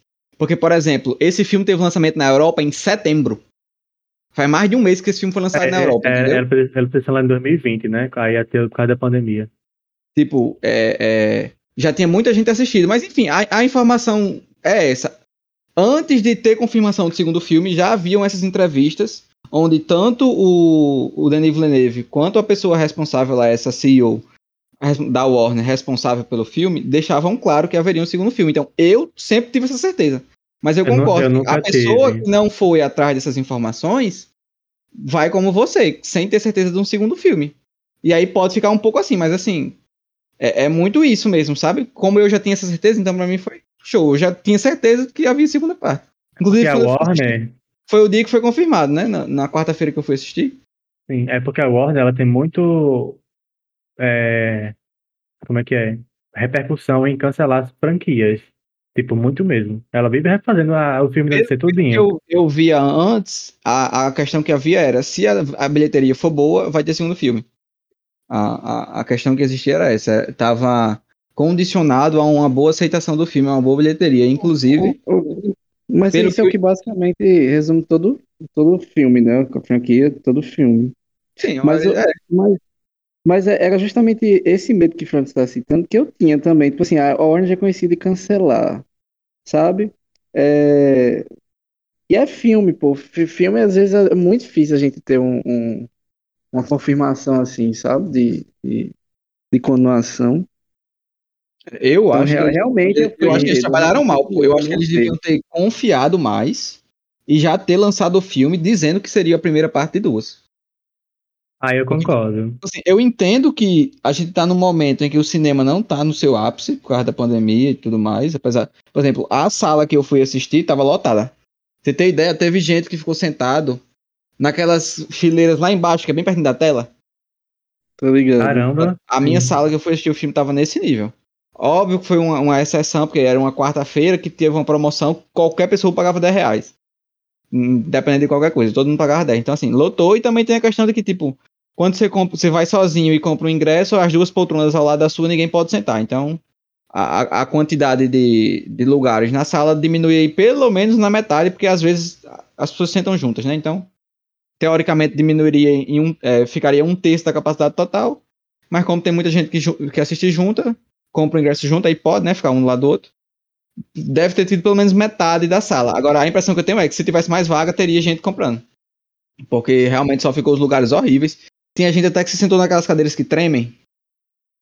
Sim, eu sei. Eu nunca assisti o filme aquilo ali e também nem quero assistir, porque eu não quero ficar tremendo durante o filme. Mas enfim, é ter muito gente... ruim. É muito eu ruim. Eu não sei se a pessoa comprou porque era o que tinha ou porque ela queria sentar ali, mas eu tenho a impressão que é porque era o que tinha. Então, assim... Distrai o cara, tá ligado? Sim. E, e, assim, é como eu falei, né? Já passou Legend... aí. Legendado distrai. Foi 100 Legendado milhões. distrai? Legendado distrai muito, porque você tem que ler a legenda, né? Mas dublado, tudo bem. Enfim, já passou quase 100 milhões a, do, do valor que foi gasto, então eles estão com um lucro bom. E eu imagino que pro segundo filme, até como o Frankson comentou, vai ter bem mais bilheteria que o primeiro. Isso aí eu concordo. É, a gente espera, né? A gente espera. Porque o flop pode vir também, é uma possibilidade. É, mas, assim, uma coisa que eu mais ou menos gosto, assim, mais ou menos não, eu gosto, mas assim, o que eu quero dizer é que ele é um filme, ao meu ver, mais ou menos cult. Assim, Sim. Porque Sim, ele certeza. não é um filme, um blockbuster para as grandes massas. Então, nesse primeiro momento, existe esse primeiro problema em termos de bilheteria, porque não é um filme feito para as grandes massas. Uhum. E, e, tipo assim, ele é muito um filme do tipo de quem gosta de ficção científica vai, vai querer assistir e pessoas mais próximas da, por assim dizer, mais entre aspas, cinéfilas, que sabem quem é o Denis Villeneuve, que sabem quem é o Hans Zimmer, que conhece a Zendaya, uhum. que conhece o Timothy. Então, é, é, ele é nichado, mas não tão nichado, é um nicho grande. Então, assim, qualquer pessoa que entende quem são essas pessoas se interessa pelo filme, os fãs do livro se interessam pelo filme, fãs de ficção científica se interessam pelo filme, e aí eu acho que o trabalho de boca a boca, que é o que a gente faz, para boy, assistir Duna, muito massa e tal, não sei o que, é um trabalho que pode aumentar ainda mais essa quantidade de pessoas se interessando pelo filme. Mas não é um filme para todo mundo. Tipo, não vai virar um Round Six que vai atingir todos os públicos. Não, né? de jeito nenhum, de jeito nenhum. Agora sim, por exemplo, Mas... se eu comparo com A Chegada, é um filme bem mais do povo do que A Chegada. Isso aí é verdade. Sim, exato. Apesar de lembrar muito ele, né? Sim, não, mas demais, é, mas você é, viu aquela os coisa, tipo, do Denis Villeneuve nos dois. É, a Warner, assim, com, com toda a equipe, né, e isso é, inclui o diretor, eu acho difícil falar o nome dele, é, miraram muito alto, né, tipo assim, eles prometeram muito alto e entregaram muito alto, então é aquela coisa, tinha a, a chance da, da, da, queda, né? É bem grande, assim. Graças a Deus, tá dando tudo certo aí. Sim, eu acho que a expectativa que eu fico é para que, tipo assim, é, como o Frankson falou, os três primeiros livros são um grande arco, certo? Sim. Então, assim, eu já tô pensando aqui, sei lá, no último filme das, da, da, do, do, dos três primeiros livros, dessa primeira trilogia dos livros. Um bagulho tipo assim, Ultimato, tá ligado? Que, meu Deus do céu, maravilhoso. Porque o hype que existe em torno de Duna, que pessoal fala que a melhor ficção científica dos livros, a gente tem o, Denis Villeneuve. Então, assim, eu tô hypadaço pro que vem pela frente. Eu espero que seja uma dessas histórias que ficam para mim. Assim, eu também tô. Pra vida. Nossa, e tipo, é, eu tava até comentando isso com, com, com o Frankson, assim, saindo um pouco mais é, do filme em si, falando mais sobre o universo de Duna, né? É, é de que quando alguém diz, pá, Duna é um dos livros mais importantes da, da, ficção científica, sendo que antes de assistir o filme eu nunca tinha ouvido falar em Duna, por exemplo, só ouvi falar exato, do... exato, exato. Aí, quando eu fui assistir, quando eu fui assistir, eu vi tantos elementos já conhecidos que eu fiquei chocado. É por isso que eu saí do filme tão maravilhado, entendeu? Pelo fato de que eu vi ali, eu vi ali, eu vi ali obras que são gigantescas hoje, tudo inserido no mesmo filme, pô, e com uma Oi, qualidade gigantesca. Eu via tipo... Star Wars, eu via Game of Thrones, eu via Senhor dos Anéis, tudo acontecendo ali dentro, tá ligado? Eu ficava, Sim. cara, é um nível de refino tão gigantesco que eu entendo quando alguém diz Duna é um dos das, das ficções científicas e fantasias mais importantes existentes. Eu entendo, porque eu, tudo que tem de bom tem ali dentro, tá ligado? Eu e quando o Frank, Frank, foi Frank falou que era. Foi Francis que me falou, que falou isso, que é de 65. Quando ele falou isso, fiquei chocado. Tipo, ah, é isso. É exatamente isso. É por causa disso que as coisas que a gente assiste estão muito boas. Então, literalmente, Duna andou para que as ficções corressem, né? É o quê? Não entendi? Literalmente, Duna andou para que as ficções científicas corressem. Exa Duna, Duna e Foundation são os dois livros principais, tipo, que, que fundaram a ficção científica e a fantasia. Agora eu acho interessante que, que o conceito que existe nos livros é que é uma série de romances. Não sei se vocês estão ligados nisso, mas é, é, é, é, é uma série de romance. Não, mas romance em livro. Eu acho que é o gênero, né? É romance, é gênero. É no sentido de tamanho é. do livro, basicamente. É, romance é quando o livro é muito grande, por exemplo. É tipo história. Que existe... É. É o quê? Não entendi, Wagner. Um livro tem 600 páginas, só um dos seis. Então, exatamente. É o gênero dele que se chama. Não é necessariamente romance paixão, entendeu? É romance porque ele é grande. E tem o, o maior, romance, que é depois né? dele, que é novelas, que se chamam novels, né? Que quando é o livro tem 800 a 1000 páginas, que chamam de novelas. E romances tem 600, 500. Aí vai diminuindo, sabe? Aí tem outros nomes aí. Que eu não, não, não sei todos. Vamos voltar a falar um pouquinho do filme. Eu queria ver é, eu queria perguntar para vocês, é, deixa eu fazer a pergunta que eu tô querendo fazer faz tempo. É, o que é que vocês acham que ainda, que ainda tem aberto no filme que, que vocês estão esperando resposta no oh. próximo, nos próximos? É isso que eu quero saber, assim, pra gente discorrer mais a conversa. Eu quero saber se, se ele realmente é, muda o futuro. Ai, eu Tipo tô. Esse, esse aí eu tô. Ai, É grilado com doideira essa daí. essa, essa história dos sonhos Doido dele. demais. Eu quero, eu quero entender como funciona. Se, se, Pra mim, eu tenho certeza que ele muda. se ele sonha com, com o futuro, se o que ele vê são de fato visões, porque geralmente ele tá sonhando, né? Inclusive a, a, a, a líder lá da- das Bene Gesserit pergunta pra ele se com frequência os sonhos que ele tem acontecem com, com grande grau de fidelidade, né? E ele fala que não necessariamente. Hum, Aí eu acho que Sim. aí pode ser que entre esse- essa questão dele conseguir mudar o, a- as visões que ele tem e o futuro não, não se, se concretizar igual ele sonhou. É, Eu quero entender mais a respeito, óbvio, da questão do imperador, como eu havia comentado antes. Para mim, isso aí é, teoricamente é em aberto. Também entender mais a respeito da, dessa. Das Bene, né? é, exatamente. É, é, é muito, tipo assim, que. interessante, mas eu quero entender mais a respeito delas porque é misterioso. Eu quero que entender eu acho, o, quanto elas acho- conseguem é, mudar a história, o rumo da história, sabe? Uhum. Eu acho que essa coisa da- das Bene, eu acho que muita gente deixou passar informações no filme, sabe? Que assistiu, mas não pegou bem, porque eu, eu para mim, tenho informações na minha cabeça em relação a elas que muita gente não comenta, e eu fico, gente, como assim? Comentem sobre, sabe? Que, é, por exemplo, aqueles diálogos que aquela, aquela chefona das Bene Gesserit conversa, né? É, com, com a Jéssica lá de, de elas estão fazendo basicamente um- uma hegemonia e elas estão escolhendo quem, quem elas estão basicamente ah, como é que eu posso dizer É, construindo fazendo todo um caminho toda uma pavimentação para que esse esse Messias ele venha a surgir e tal etc então tipo assim elas não são só aquelas conselheiras que estão ali mas elas têm uma ordem muito mais profunda e misteriosa É, por baixo exatamente. É por isso que eu tô dizendo, eu quero saber até que ponto elas todo- conseguem influenciar. Todo o universo. É, exatamente. Nossa, eu- pra mim, pra mim, é- elas assim, eu adoro essa, essa coisa, esse clima de bruxaria, essas coisas. E essa coisa de ordem secreta e tal, de, de influenciar as coisas embaixo do pano, nossa, pra mim é maravilhoso, tá ligado? Maravilhoso, maravilhoso mesmo. O que é engraçado é porque é, no filme, eu, eu achei só engraçado, tá? Não é, não é criticando o filme nem nada, não. É que, tipo assim, o pessoal, tipo, ah, as BN Gesserit é uma ordem secreta, mas todo mundo conhece elas. Exato, exato. Todo mundo é o que verdade. elas fazem. Não, mas é, é, é- é como se, é como se todo mundo conhecesse elas, mas não sabe o que acontece lá dentro, entendeu? O que, o que acontece lá dentro, né? Tipo os, É. os- Como é o nome? Aqueles caras que, que o pessoal fala? Ai, meu Deus do céu. Lembra aí vocês, mano. Eu sou muito de memória. que, meu filho? Fale Não, é mas a é, gente- é, é- é- Não, não é série, não. É gente da vida real. Os Illuminatis? Não, não é Illuminati, é outro nome. Os largatos, tá ligado? Não, qual é, Ives? Um que, que, tipo assim. Que, que ele- eles trabalham pelo bem, só que, tipo, nas escondidas, é um negócio assim. É o, é o. Tem aquele símbolozinho dos, dos, dos Mormon, não? Em Mormon não. também. Ah, eu não, eu não Deus lembro. céu.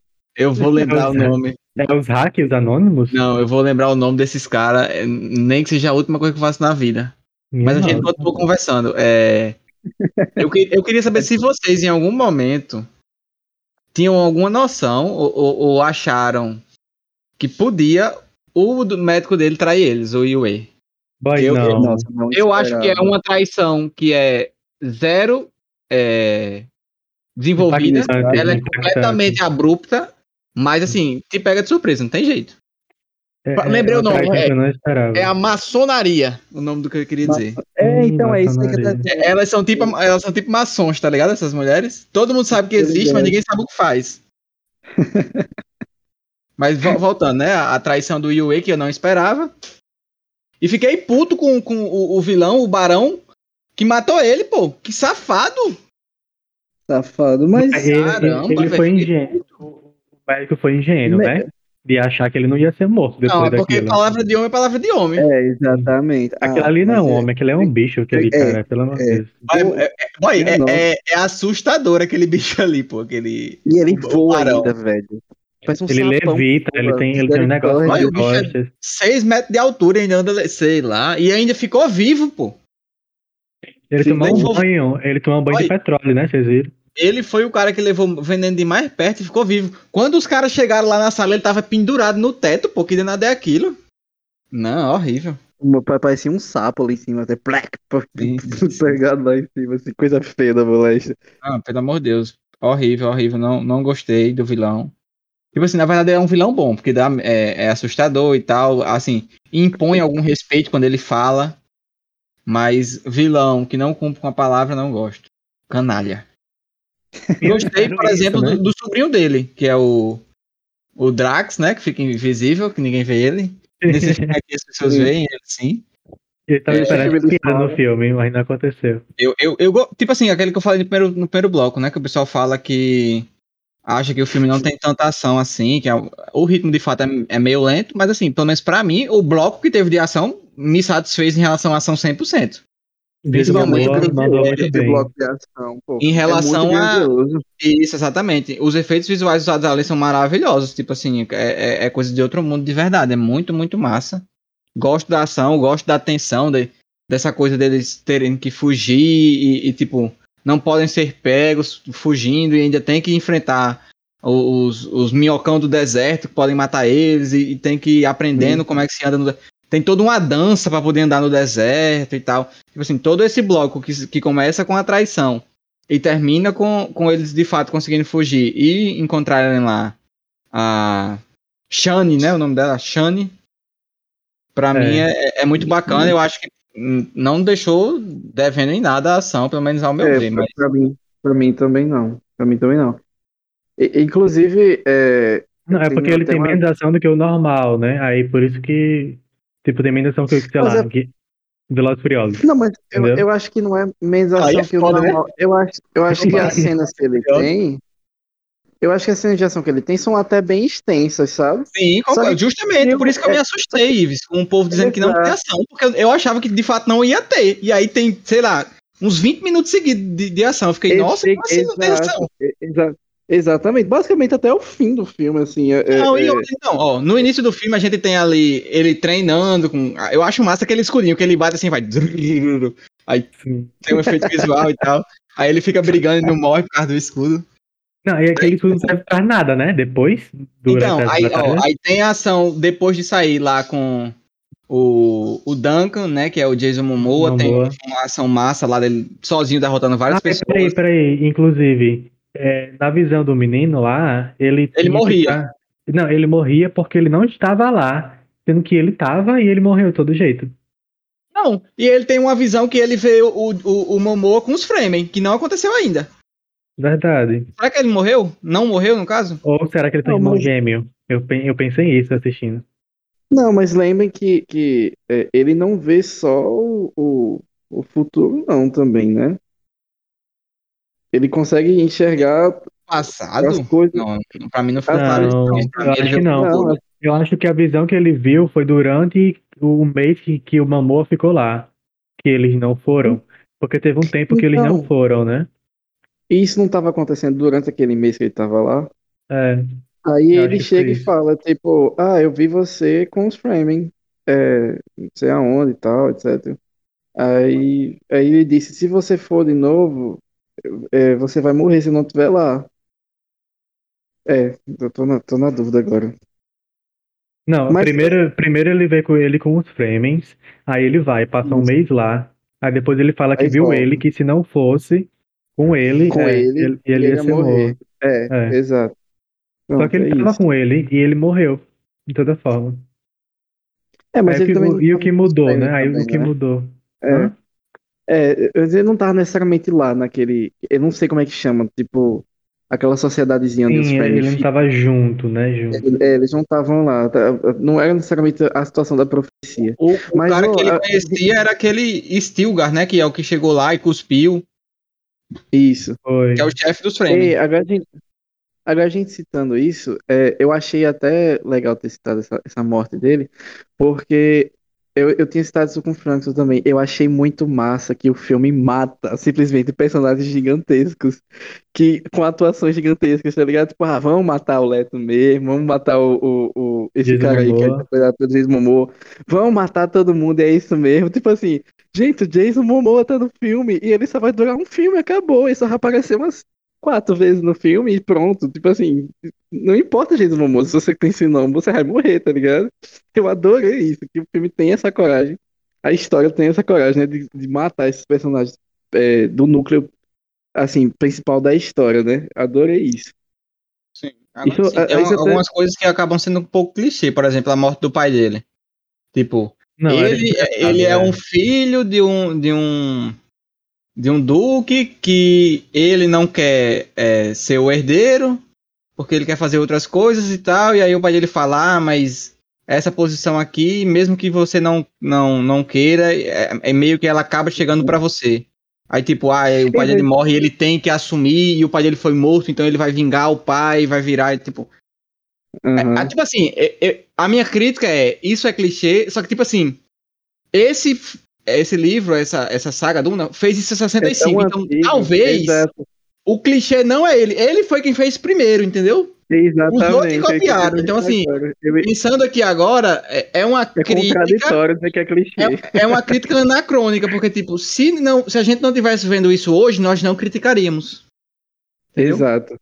É que, Mas aí é, a gente é, deixa bem claro. Que é clichê, né? Isso, exato. É tá dizendo que é clichê, porque é ele que inventou, né? Então. Exato. Exatamente. Mas é isso, mas, assim. Mas, assim, as minhas expectativas, assim, de modo geral, é... é porque a gente sabe que a, a, a Shin, né, ou é a Shan, Shine, não sei como é o nome dela, gente.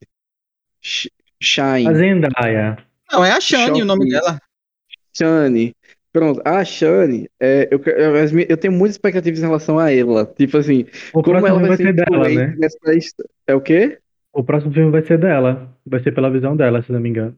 Não, é? é? Não sabia, que massa. Não, não sabia o segundo filme, é meio que ela é mais protagonista do que ele no segundo filme. É. Que massa isso, velho. Agora eu fiquei hypadíssimo agora, que eu me arrepiei.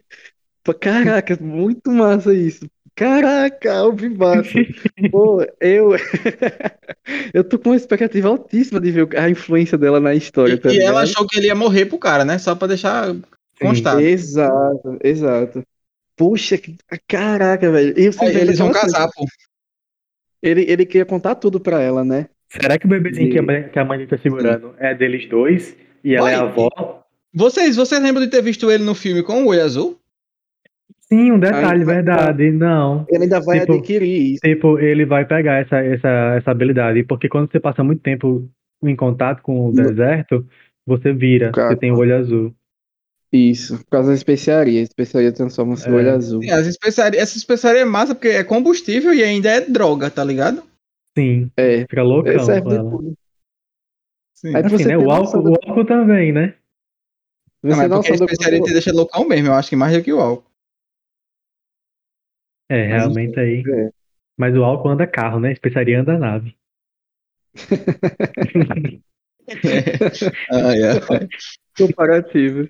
É, eu, fico, tipo assim, eu, eu, acho que, que o, o, a série, né, a história vai se encaminhar aí para alguma espécie de aliança. Quero que o, o, o Leto queria, né? Ele queria uma aliança com os Fremen para utilizar da capacidade deles para conseguir administrar bem o deserto e tal. Uhum. E tipo, eu acho que o, o, o Paul junto com a Shane, vão ser esse elo de junção aí da, da Casa Artrades com os Fremen para se rebelar contra os Harkonnen novamente e o Império, exatamente. É, eu também tenho essa mesma percepção. Aparentemente, o verdadeiro vilão é o Império. O, os Harkonnen são vilões, mas assim, usados por eles, né? Então, tem que ver não, ainda como eles vão, usados, vão... Aliados, né? É, de alguma forma. É, porque, tipo assim, vamos pensar bem. Os Harkonnen, eles poderiam não aceitar a solicitação do Império se eles não quisessem, entendeu? Pensa aí, eles têm mais dinheiro, pô. Eles têm, são mais poderosos nesse sentido do que o Império. Então, tipo assim, eles, eles podem comprar. Lá, eles podem comprar hordas, tá ligado? Naves e, e todo, todo esse tipo. Então, é, tipo assim, é mais aliado mesmo que necessariamente é, assim, sei lá, estão sendo mandados pelo Império fazer isso, sabe? Eu acho que essa questão da, da, da casa. Ai, não sei falar o nome. Ar, ar, como? Tanto faz Trades, Trades. É, Ar, Ar, Arconen. Não, acho que é assim, assim que fala. é, as motivações dela também são muito pessoais. Eu acho que vão distin é, vão mostrar muito ainda sobre essa casa, sabe? São as motivações pessoais dela, além do Império. É, pode ser que seja. Exato, é, concordo. Acho que pode ter alguma coisa mais aí. Eu também quero ver como é que vai ficar aqueles guerreiros lá daquela é, Sar, Dalkar. São os guerreiros bem fortes que o, o, o Duncan, que é o personagem de Jason Momoa, comenta. E, tipo, quando você luta com ele, você sabe que são eles. Sim, Tipo, eu, eu quero lembro. ver se, tipo, se eles são tipo uns mercenários que lutam pra quem pagar ou se eles têm motivação própria, tá ligado? Acho que eles podem ter motivação própria, mas é só achismo mesmo. É, vamos, vamos esperar pra ver. Soa, é, soa como se eles fossem. Mercenários são pagos, né? Tipo assim, se, se eles são chamados de mercenários, que isso, isso diz que eles são movidos por dinheiro e fazem aquilo que o pessoal quer. Mas eu acho que eles devem ter motivação própria mesmo, porque eles são meio que uma ordem deles, né? É uma sociedade deles. E se eles se juntam pra fazer isso, eles devem ter motivações pessoais também. É, uma coisa Acho que certa, a- ninguém é neutro, né? Nem as velhinhas. Exato. Exato. Eu acho que a trama vai ficar muito maior no, no segundo filme, sabe? Não vai, não vai só dis- discorrer isso que tá acontecendo, de tipo, ah, agora vamos, o Paul tá aqui com os Fremen e vamos lutar. Não, às vezes vai aparecer muito mais coisa, tipo, outras, outras, me- outros mercenários, outros planetas se envolvendo, outras então, casas temos- E no segundo filme vão aparecer novos personagens que são importantes pra série. Isso, isso eu sei. Como esses Não, personagens vão influenciar e de para onde eles vão, não tenho ideia. Agora sim, eu fico um pouco preocupado com, com essa quantidade de coisas que a gente acha que, que podem ser abordadas, que podem ser desenvolvidas, que podem ter mais aprofundamento para a quantidade de tempo do filme, porque tipo, querendo ou não, o filme é curto. A gente que é acostumado a assistir anime, assistir série, a gente vê É. que tipo, quando você tem uma coisa corrida de episódios, você tem muito mais tempo para fazer essas coisas. Num filme você não tem. Exato. Pô, Então, assim, Duna pra mim deveria ser uma série, na moral. Eu também acho que numa série talvez ficasse bem melhor a adaptação, você teria mais tempo de tela para fazer as coisas, mas não foi assim que foi feito. Então vamos aceitar o que tem. É.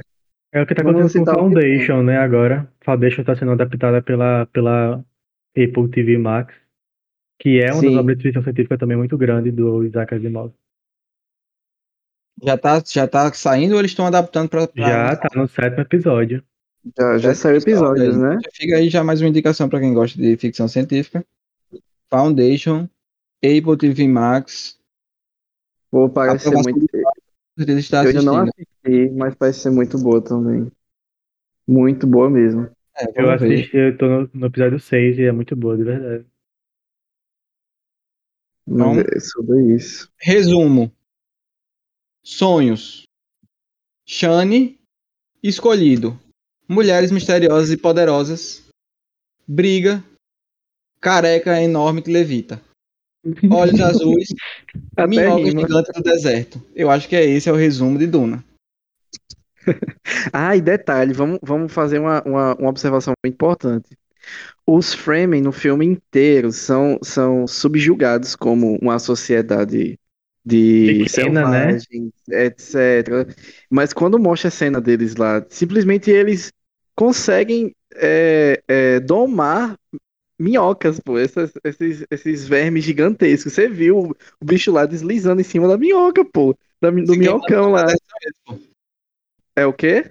Tipo assim, quem manda no deserto são eles. Ninguém é capaz de ganhar deles no deserto, praticamente. É, é, só que, só que é tipo assim, basicamente, a, a visão que a gente tem inicialmente dos Fremen é que eles são pessoas do povo do deserto, aquele povo sofredor do deserto, tá ligado? Que vive lá, é os etc. portugueses invadindo o Brasil e encontrando os Exato, índios. como- É isso. Como tem em Game of Thrones os bastardos, né? Tipo, os bastardos não, os selvagens além da muralha. Onde a Uhum. visão deles é que eles eram, sei lá, selvagens, sem sociedade, que às vezes nem falavam, nem sabiam a língua comum, nem sabiam falar às vezes. É a visão que os Fremen são- é muito passada assim dessa forma no filme, de que eles são perigosos, que eles são ameaça e por aí vai. Mas quando chega lá, pô, aparentemente eles são uma sociedade muito bem organizada e que eu acho que vai trazer muita coisa assim é, deles, sabe? Vocês conseguem dominar um, um verme daquele tamanho, pô, um minhocão que destrói as máquinas de, de coleta de O de- próprio Coditanos, né? Exatamente. Então, assim, se eles conseguem dominar até isso, imagina aí, então, a capacidade deles, sabe? Eu acho que eles têm muita coisa a mostrar ainda, os Framing, sabe? Muita coisa muito grandiosa também. É, vamos esperar e, e ficar aí atentos, porque em 2023 a gente pode muito provavelmente assistir essa segunda parte. Ah, se Deus quiser. Jesus não volte antes, aí a gente consegue assistir. Isso. Aí Então- Jesus vai voltar pra assistir. Meu muito obrigado a vocês que participaram aqui, Frankson, Ives, que tá aí depois de muito tempo voltando. Aí tá passando um carro de som. Justamente agora aqui. Pausa aí rapidão pra gente fazer a, a, a despedida aqui pra gente encerrar.